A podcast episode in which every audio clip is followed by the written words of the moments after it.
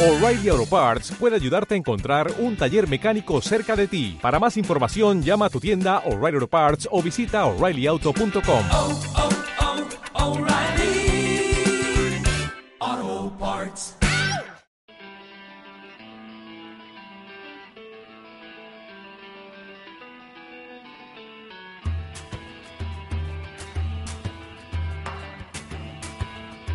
Piedra de toque con Iñaki Macazaga.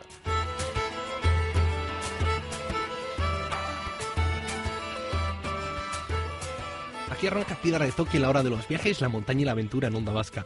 Hoy os propongo recorrer los Pirineos desde Ondarribía hasta Reus en parapente. 400 kilómetros en 12 días.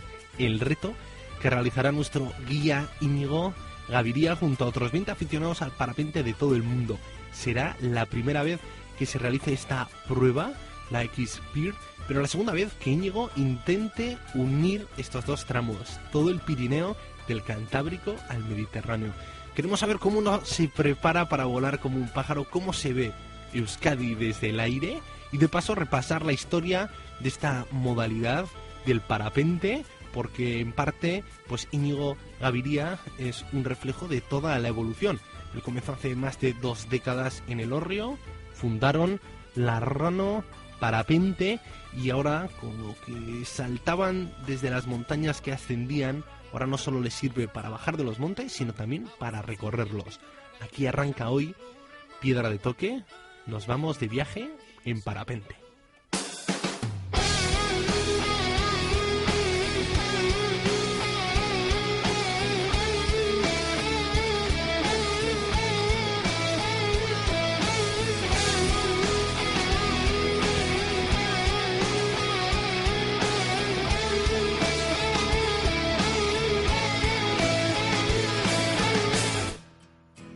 Aizea bezala eskuen artetik ies egiten duzu. Ta momentu baten galduta bakarrik ustuta usten nauzu.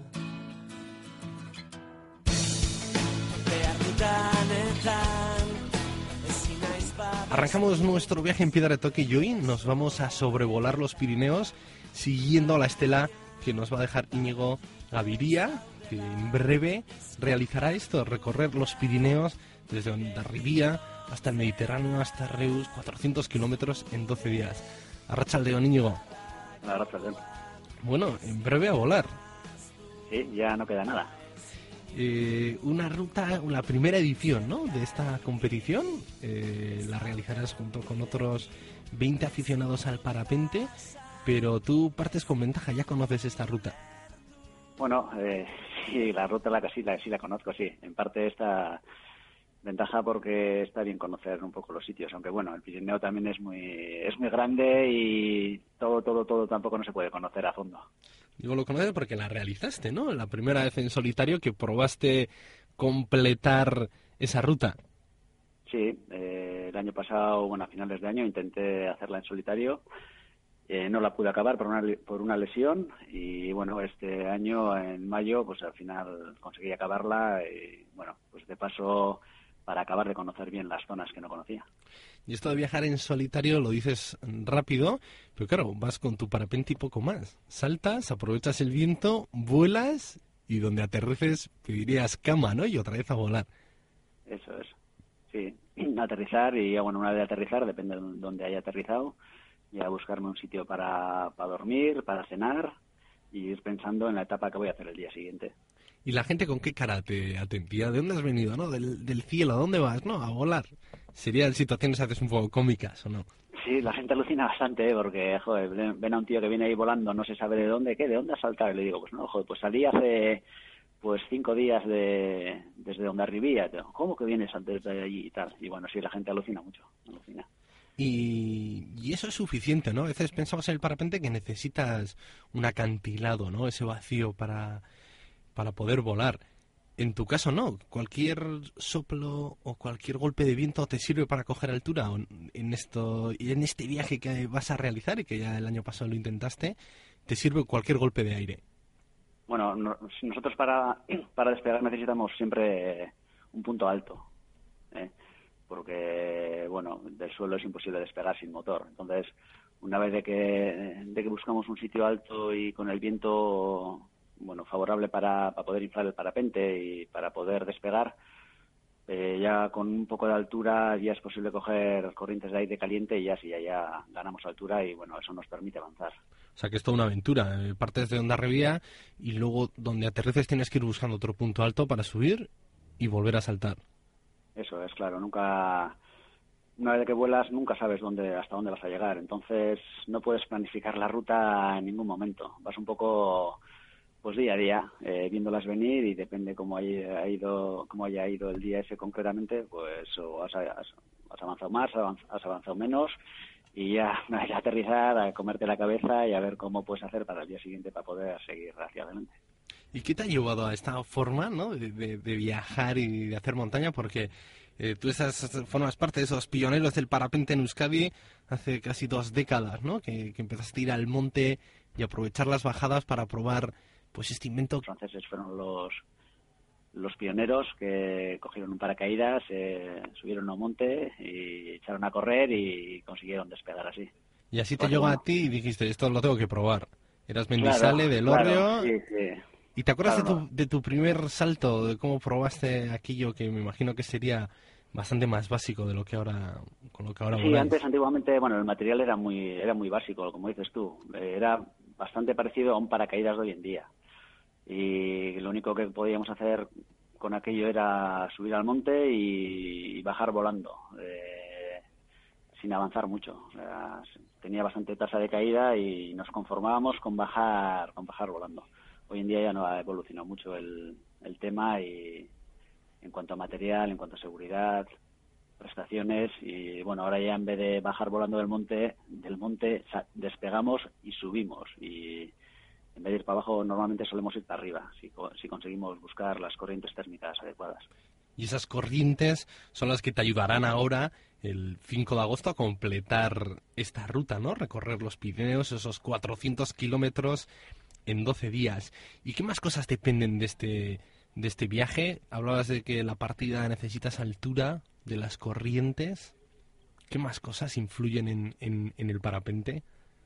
Bueno en el parapente básicamente la meteorología es lo más lo más importante no Eh, dependemos mucho de- del tiempo que haya eh, sobre todo de, de que haya sol que el sol caliente la tierra la tierra el aire que está en contacto con, con la superficie de la tierra se caliente, entonces se produzca una burbuja de aire caliente, que el aire caliente ya sabemos todos que sube hacia arriba. Entonces, una vez que se ha desprendido esa burbuja, es meternos dentro de ella y, y subir con ella. Y en toda esta evolución, me imagino que en una parte ha sido el propio paracaídas, el propio parapente el que ha ido evolucionando, y también la técnica, ¿no? Yo no sé si hace eso, ¿no? Dos décadas cuando saltabas por ahí por el orrio en el monte para bajar, ¿sabías todo o eras consciente de toda eh, la técnica que hay detrás y que ahora utilizas para realizar estos megaviajes?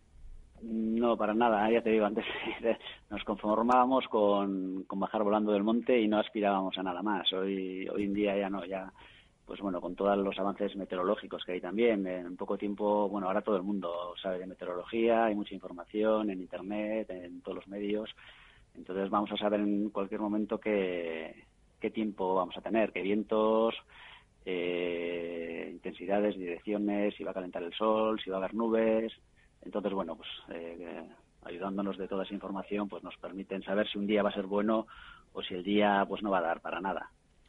¿Y qué media de horas estás volando con el parapente un día normal? Nada, un día normal por aquí depende, puedes volar desde un par de horas o muchas veces, bueno, bajas eh, a propósito, ¿no?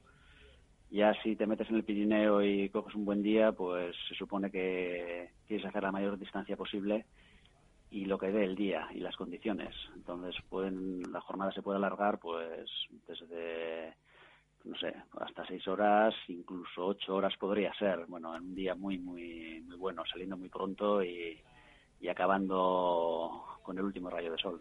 Ocho horas, ¿sí? ¿Qué sensaciones aporta esas ocho horas? Me imagino que hará el viaje muy intenso, ¿no? Y en cambio, si nos ponemos ahora, es divisar ese paisaje y estar atento de las corrientes.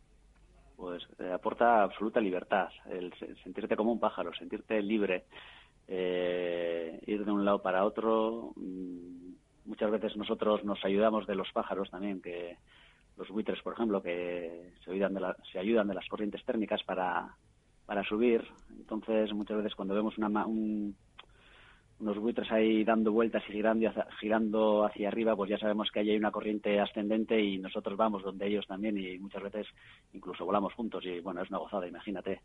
Te sientes casi como uno de ellos. Y luego el paisaje también precioso, ¿no? ¿Qué tal se ve Euskadi desde arriba?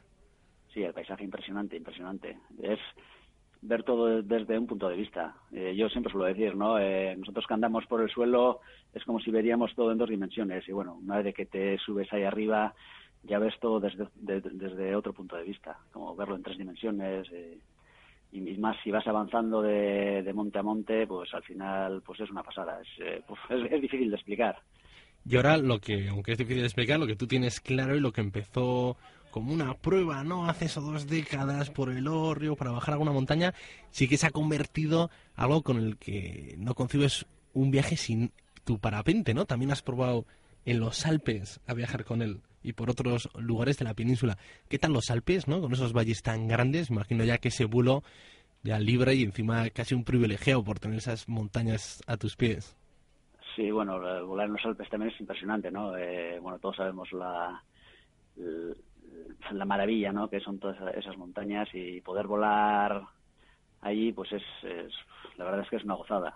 Eh, incluso ver todos esos montes nevados debajo tuyo, y, buf. Sí, sí, son sensaciones que casi ahora lo pienso y se me pone la, la piel de gallina. Y en tu caso has conseguido en alguno de tus vuelos completar 14 kilómetros, partir en Austria y aterrizar en Italia. Cinco horas en el aire cruzando fronteras también de, como un buitre por, por el Sí, aire. no, no, eh, 14 kilómetros, no, 100 kilómetros. Ese, ese día concreto, sí, salimos cinco, cinco amigos de aquí y nos hicimos un buen, un buen recorrido, sí. Salimos desde Austria y acabamos en Italia. En total fueron 98 kilómetros, concretamente yo 98 y algún, sí, amigo que vino conmigo hizo un poco más, hizo, hizo 100, 105 kilómetros o algo así. Y eso Sí. depende de coger una buena corriente o de ir enlazando buenas corrientes y, y- y tener algo de suerte que te haga buen tiempo. Exactamente, sí, claro, tienes que ir buscando las corrientes térmicas y de una a otra. O sea, coger altura, avanzar, bus- cuando ya pierdes altura, intentar buscar otra corriente que te suba y en eso consiste todo. Y bueno, siempre eh, intentamos hacer la distancia con viento a favor, ¿no? Porque el parapente es un, una aeronave que, que va muy despacio, vuela despacito, entonces el viento meteorológico nos afecta mucho. Oye, A ver Íñigo, si ¿y, te- y riesgos tiene el parapente? Porque claro, tú hablas que te hace, te da unas sensaciones muy auténticas, eh, que vuelas como un pájaro, pero claro, no eres un pájaro, y ahí va también el peso de todo el cuerpo dependiendo ahí de, de un paracaídas evolucionado. Eh, ¿También eso genera adrenalina o tienes eso detrás de la oreja de decir, va, que si no pillo una corriente puedo caer? No es lo habitual, ¿no? No, bueno, eh, tampoco caes. Realmente es un planeo. Entonces, eh, en el caso de que, no, de que no haya corrientes ascendentes, simplemente lo que hace el parapente es, es descender y va muy despacio, la verdad. Entonces, bueno, siempre tienes margen suficiente como para buscar un sitio despejado para poder aterrizar. Si sueles tener adrenalina a veces cuando las corrientes son turbulentas, pues eh, al mediodía, cuanto más calienta el sol y más viento hace, ahí sí suele haber un punto de adrenalina, pues bueno, cuando la cosa se pone un poco turbulenta, ¿no? Y, Pero bueno, al y esa que supone que de repente pegas un bote o, o caes un metro o notas que, que se mueve el ala, el paracaídas. Sí, al final nosotros estamos dentro de un fluido en movimiento, aunque el aire no se ve, eh, es como, pues, como ir eh, por un río, ¿no? Con una piragua. Tienes zonas que, que van más rápidas, tienes remansos, entonces bueno, pero bueno, hay que, hay que ir leyendo todo eso en el aire y, y bueno, la experiencia también, pues no, al final ya nos ayuda mucho. Entonces, bueno, sabemos que, que eso está ahí y, bueno, eh, al fin y al cabo vamos buscando eso, ¿no? Porque si el aire estaría completamente en calma, pues sería imposible subir. Y ahora el próximo proyecto que te espera el 5 de agosto, que parte desde Onda, desde Rivía. ¿Qué tal hacer una competición con más gente? Tú eh, participas ¿no? de forma habitual en circuitos por toda la península. imagino que tendrá su gracia, ¿no? Eh, competir a ver quién es más pájaro, entre comillas, ser quien consigue llegar más lejos. No sé si eso también da luego a colas, a coincidir en la misma corriente. Tú que has Sí, viajado bueno. solo, ¿qué diferencias tiene ahora en competir y viajar junto con otras 20 personas? Que será gracioso iros coincidiendo por el aire, en el descenso. Sí, bueno, volar con más gente es una ventaja realmente, porque al final eh, es un- una ayuda mutua que haces, ¿no? Tú de repente encuentras una corriente que sube y en cuanto te ven que está subiendo, pues todos van a- vienen hacia ti y al contrario. ¿eh? Si tú si ves que un compañero encuentra la corriente buena que le está subiendo, pues tú vas hacia esa corriente. Ya te digo que encima como son invisibles, pues bueno, tienes que valerte de indicios, ¿no? Y, y es más fácil porque al final es un, es una un, es una ayuda mutua, ¿no? Que, que hacemos. Volar en solitario tiene tiene ese pequeño esa pequeña pega que tienes que buscarte la vida igual incluso pasas cerca de una corriente buena y no la has visto y no la has notado y se te escapa y te puedes ir al suelo porque no porque no has conseguido no has conseguido aprovecharla Y de hecho, algún susto como este, ¿no? O, eh, algún golpe de viento fue lo que truncó el año pasado que consiguieses terminar toda esta ruta, esa lesión. no, no, no, no, si fue simplemente a la hora de aterrizar eh, un fallo de cálculo que aterricé con, con el viento no, no en contra, sino bueno, a favor. Eh, entré en más velocidad de la, de la debida y nada, me hice una pequeña lesión en el dedo que ya no me dejó continuar con la, con la aventura. Pero bueno, son cosas que pueden pasar. De las aventuras del oficio. ¿Y cuáles son los lugares a la gente que quiera eh, explorar o iniciarse eh, en esta forma de viajar, de vivir la naturaleza? ¿Cuáles son los lugares privilegiados de Euskadi? Las recomendaciones que tú harías. Bueno, mi recomendación sería primero, bueno, eh, eso es así, lo primero que tienes que hacer es hacer un curso ¿no? de iniciación para iniciarte, para poder eh, empezar a volar. Y luego, claro, eh, una vez que haces este curso, eh, tienes que ir progresando poco a poco a base de, de experiencia, o sea, la experiencia la vas cogiendo, pues, volando con más gente, eh, aprendiendo día a día de lo que te dicen los que saben más que tú. Y ese es un poco el, la progresión que hay que llevar. Primero eso, hacer un curso y luego, bueno, eh, hay gente que, que se conforma con hacer unos vuelos, en, por ejemplo, en Sopelana, eh, a la orilla del mar, tranquilos, y hay gente que, bueno, que quiere más sentirse más pájaro y ya bueno, se interesa más por el vuelo en térmica.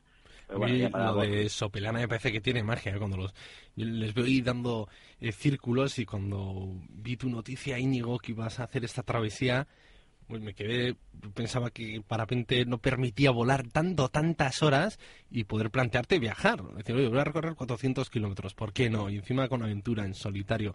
Porque ves a veces los de Sopelana que incluso aterrizan, están aprendiendo, ¿no? Y aterrizan en la playa y generan también escenas muy graciosas, que hay gente en su toalla y alguien ahí correteando que está aterrizando. ¿Qué otros lugares hay así también con encanto?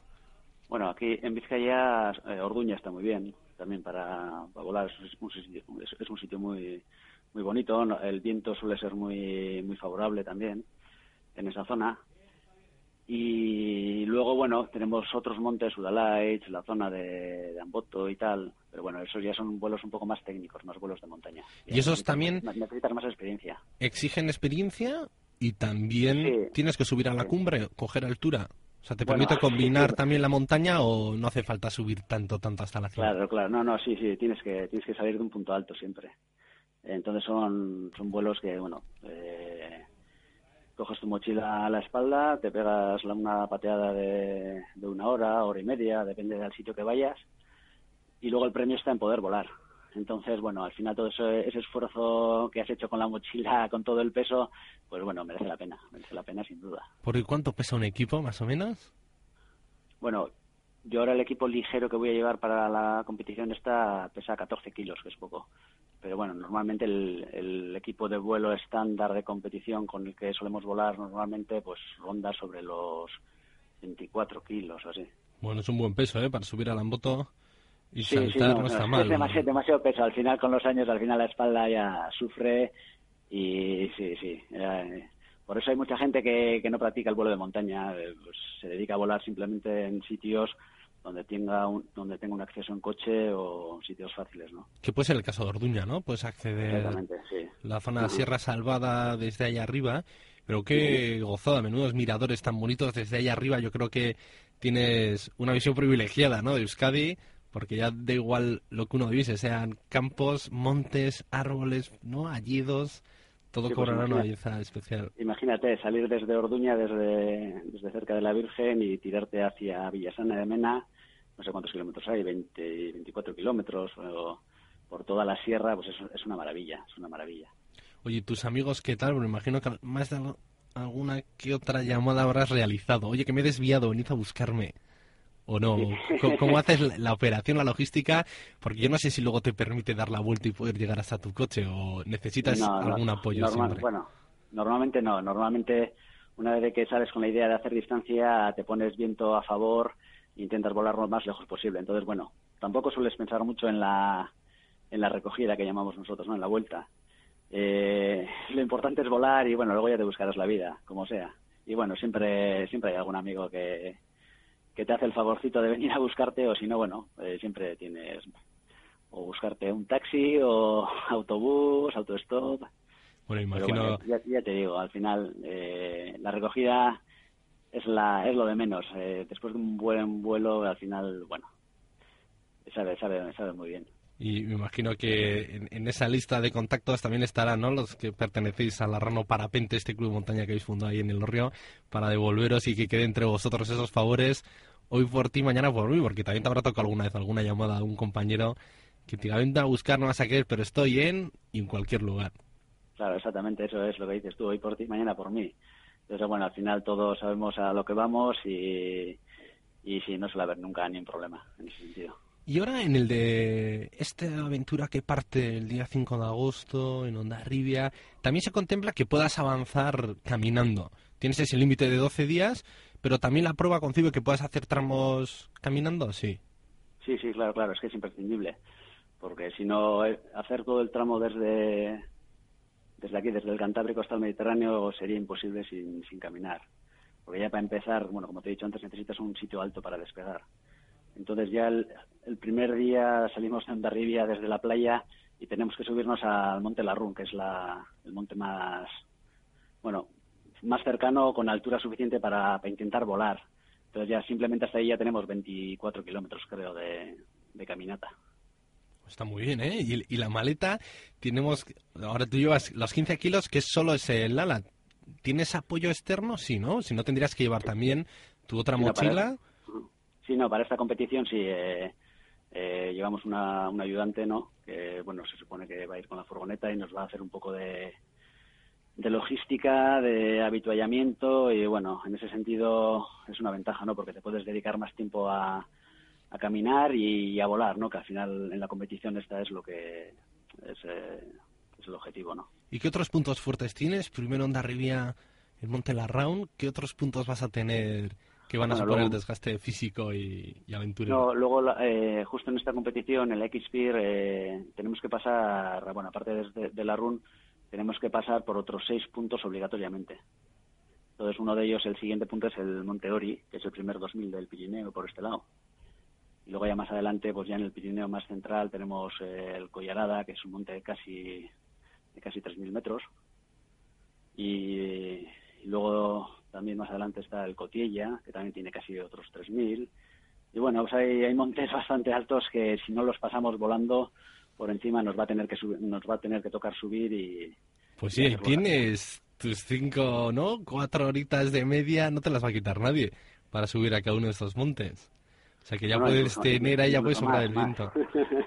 eso eso se supone estando en la base, pero si Ah, bueno, claro, que tú caes donde caigas. claro, eso es, eso es. Sí, sí, sí. Y para pasar las noches, en este caso, claro, estará contemplado porque tendrás, ¿no? Además, a Íñigo Mendíbil, también compañero del club Larrano Parapente, pero si no, en el anterior viaje que realizaste el año pasado, llevarías también el saco y te tocaría dormir a sí, veces sí. bajo un árbol. El año pasado me llevé más peso del que me voy a llevar ahora. Claro, porque ya me tenía que llevar el saco, la esterilla, porque claro, como nunca sabía dónde iba a acabar, eh, era casi imprescindible. Aparte de eso, toda la comida del día, agua y bueno, espero que esta vez con el ayudante, pues todo eso, ese peso extra que me lleve la, vez anterior, eh, pues bueno, me ayude para poder caminar más horas todavía. Bueno, y tu amigo Ño yo creo que se puede volver loco, ¿no? Eh, mirando al cielo y poniendo la furgoneta en marcha, eh, vamos, buscando en el mapa las posibilidades para unir puntos de la forma más directa, porque tú vas a depender donde te lleve el viento. Imagino que también querrás acertar muy bien qué puntos concretos, pero también tendrá su magia, ¿no? El acompañarte e intentar darte un apoyo logístico sin saber muy bien dónde puedes caer. Claro, ten en cuenta que por el aire no hay no hay curvas, no hay, no hay autopistas, entonces eh, el camino es recto. Lo que por el aire pueden ser 20 kilómetros en línea recta, por carretera pueden llegar hasta 100. Entonces, bueno, pues sí, la verdad es que tampoco es fácil la labor de, de mi acompañante. Muy bien, Íñigo. Pues nada, agradecerte esta ruta que hemos hecho por el cielo, darte ánimo para tu próxima aventura, atravesar los Pirineos, 400 kilómetros en 12 días. Y a la vuelta nos cuentas. Y también nos apuntamos aquí, Sopelana, esos vuelos eh, cercanos al mar y de la Virgen de Orduña, que seguro que también son unas buenas vistas para los que quieran iniciarse y hacer el cursillo, que también nos ha quedado claro que aquí hay que controlar y mucho de la parte técnica. Pues nada, Íñigo, es que ricasco y mucha suerte. Vale, es que el casco es güey. Agur. Gracias, Agur.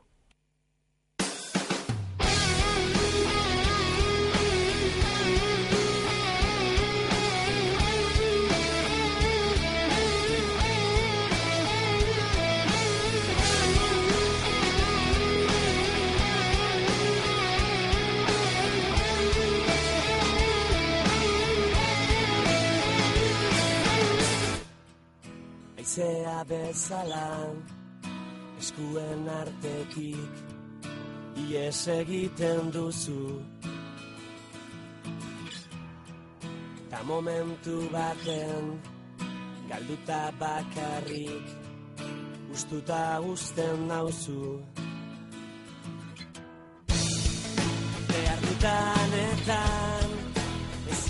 Con esta canción nos despedimos. Aquí termina Piedra de Toque. No sin antes recordaros que en piedradetoque.es podéis encontrar los podcasts con los contenidos del programa y un punto de encuentro también abierto a vuestras sugerencias. Gabón.